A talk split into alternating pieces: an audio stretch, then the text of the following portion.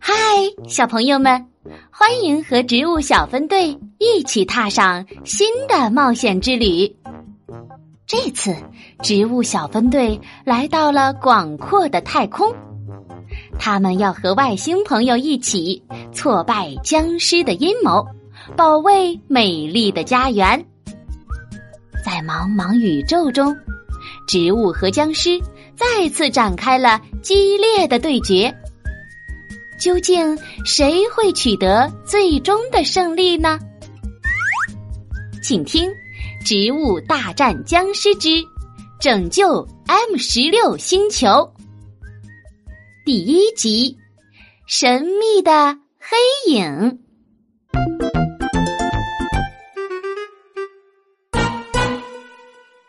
这天，植物小学的天文台特别热闹。原来，今天是天文兴趣小组的第一次社团活动。火炬树桩老师站在同学们中央，脸上挂着灿烂的笑容。同学们，欢迎大家加入天文兴趣小组。茫茫宇宙，目前仍然有很多未解之谜。在这里，我们一起尽情探索宇宙的奥秘吧。蔡问和豌豆射手也在人群中。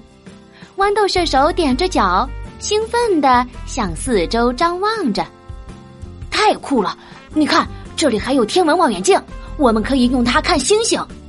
蔡问附和道：“对，还能看月亮，看太阳。”豌豆射手赶紧摆摆手说：“呃，不不不，太阳太刺眼了，会灼伤眼睛的。要看的话，物镜前也得加个遮光膜。”火炬树桩老师清了清嗓子，又对同学们说道：“啊，啊，这第一周我们就来完成第一项小组作业，请大家自由组队，选择自己感兴趣的天体，查阅资料。下次活动时，向同学们展示你们的成果。大家说好不好啊？”听到要做作业。豌豆射手和蔡问顿时没了精神。豌豆射手垂头丧气地说：“哎，说好的看星星，怎么变成做作业了呀？”为了完成小组作业，豌豆射手、蔡问、向日葵和小坚果这几个小伙伴又凑到了一起。到底选择哪个天体进行研究？这可让他们犯了难。放学后，他们结伴走在回家的路上，还在冥思苦想。这时，路边小店门口的电视机里传来了新闻播报的声音：本周六，植物镇居民将会目睹火星大冲的天文奇观，届时火星、地球和太阳将会位于同一条直线，夜空中的火星会显得格外明亮。豌豆射手激动的一拍手说：“你们听到了吗？我们就选火星吧！好主意，同意。”豌豆射手想了想，忽然把小伙伴们拉到路边，神神秘秘的说：“我有个主意，我们去学校天文台看火星，怎么样？”向日葵吃了一惊，连忙说道：“啊，不行吧？我们还没学过怎么用天文望远镜呢。”豌豆射手一副满不在乎的样子，嗨，这有什么难的？你们几个要是胆子小不敢去，那就算了。听到胆子小，蔡问第一个不干了，我才不怕呢！去就去，用天文望远镜看火星，肯定看得更清楚。小坚果还是有点犹豫，但最终还是按捺不住好奇，说：“那那我也去吧。”三个小伙伴眼巴巴的看着向日葵，豌豆射手动员道：“向日葵，就差你了！你这么聪明，肯定会用天文望远镜，去帮我们出出主意嘛！”